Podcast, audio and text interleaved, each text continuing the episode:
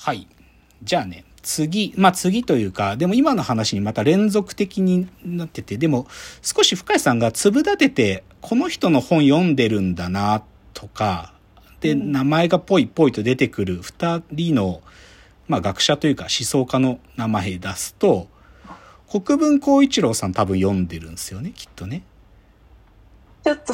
チラッと読んでるの？ちらっとだけ。チラッと。あ多分もう一つ一人は、リチャード・ローティを読んでるんですかね？そこも偶然に関わる部分ああ、そうなんだ。ああーなるほど。で、はいじゃあ、国分光一郎さんはどの部分が引っかかってるとこなんですか？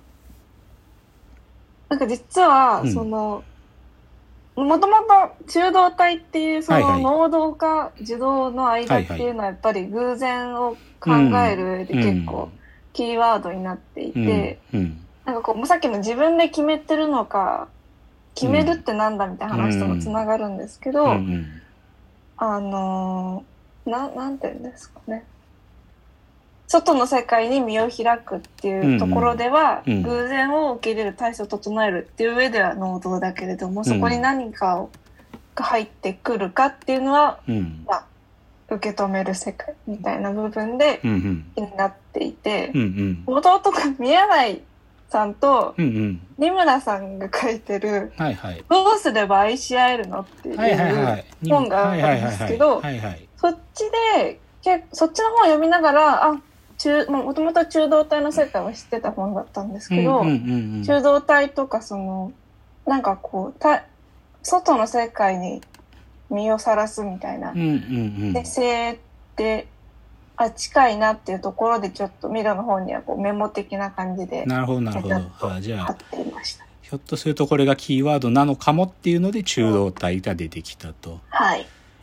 もう一人、じゃあ、ローティの多分、あの、偶然性アイロニー連帯の本かな。はいその話もちらっと書いてありますけど、これはどういう文脈でなんですか？こっちは普通に大学の図書館で、うん。偶然ってキーワードがあった本を、ああ、そうなんだ。見ようと思ってへパッてと手に取ったえ。本だったんですけど。結構近くて、うん。ただなんかこう哲学的なこういいい言ってること意味わからないなっていうのがこう、うん半半分だったんですうんけど、うんうんなんとなくこうこの一文がうん好きで、非連続性を堅持するよりむしろ連続性を見出すことによってのみうんうん。人は安らぎを得ることができるのだっていううん文だけ、あのミラにもメモして、うんそこ以外は全然書いてないんですけど、うんうん。貼ってるんですけど、うん。なんかこうこのミロをやってる自分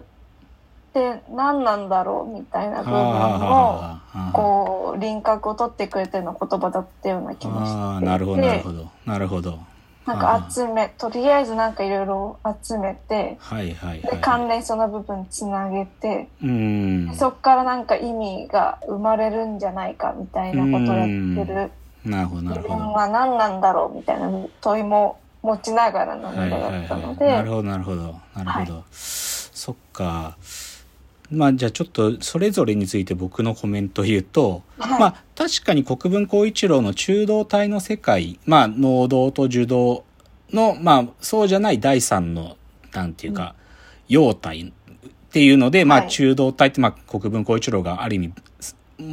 なんか2発目にブレイクした、うん。まあ、本でもあるんですけどね。これ2017だと思うんですけどはい。この時期ってねこの手の本結構出たし売れたんですよ。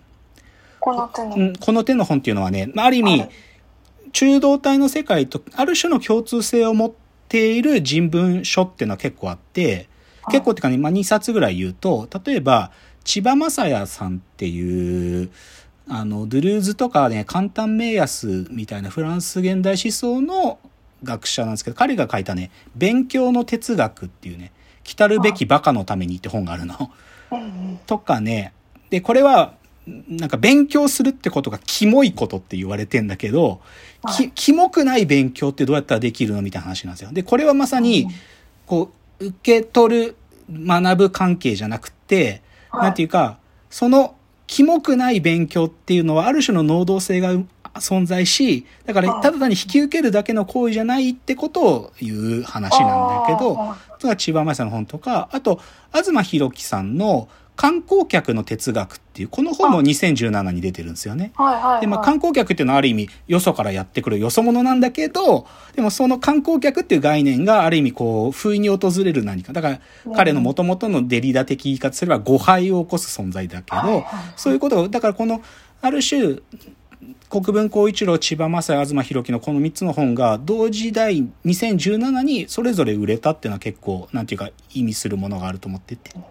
で、おそらくね、これはね、なんていうのかな。すごいなんていうんじゃと、はい。なんかさっきの深井さんの話で言えば、我々はさ、なんか自分の意思によって選択してるように思うじゃん。うん思ってるけど、実はそうじゃなくて、閉ざされた金魚鉢の中にいる存在だ。で、しかもそこから外の世界に開くためにはっていう処方箋はってことを多分言ってるんですよね。あーまあそのまあ金魚鉢ってフィッシングボール、英語的意味は堂々巡りみたいな意味だけど、ある意味その閉ざ閉ざされの中からどう外にアクセスするかってことを多分書いてるから、で、で、それが多分この時代に受けるんだと思うんですよね。だけどね、僕はね、でも国分光一郎に対する一つの態度があって、はい。国分さんって、いや、本面白いよ。面白いし、彼が書く、だから一個前のさ、暇と退屈の倫理学、一個前じゃないけど、彼がある意味出世作だけど、あれとかもすごい好きだし、もともとスピノザ研究者だし、僕は彼の本を大概読んでますけど、うんでもね、国分光一郎さんね、じゃあこういう思想を持った上で彼は世界とどう接するかっていうと、極めて左翼なんだよね。もう徹底した左翼、はっきり言って。いや、左翼って表現されるの彼嫌がるかもしれないけど、いわゆるリベラリズムの文脈で政治的言論かなりするのよ、彼は。うんで、そこに僕は絶望するの。なぜかっていうと、なんか、なんでこの規制の概念の左翼って内側にこう、なんか近づいていっちゃうのかなってとこが違和感で、でね、それが一番でも、で、でも国分光一郎に俺乗れないんだけど、こういう角度で国分光一郎のものを読んでる人には乗れるっていうので一つ言うとね、はいあの、文学界っていうさ、あの小説とか載ってる文芸誌あるんですよ。文学界って。そこにね、確かね、3月ぐらいだったかな。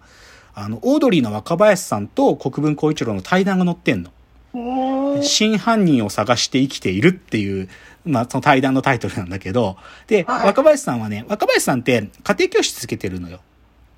あの、東大の大学院生とかの家庭教師つけてて、はい哲学の言葉とか小説で出てきたわかんない概念とか、日本の経済っていうのがどういうふうに回ってるかとかいうのを大学院のやつに授業してもらってるんだ。家庭教師で。で、その中で国分光一郎の中道体って話が出てきて、で、一回話をしてみたいと思ってて、で、その文学界での対談があるのね。で、で、ここで僕わかることは、国分光一郎って本人は自分の思想が極めて政治的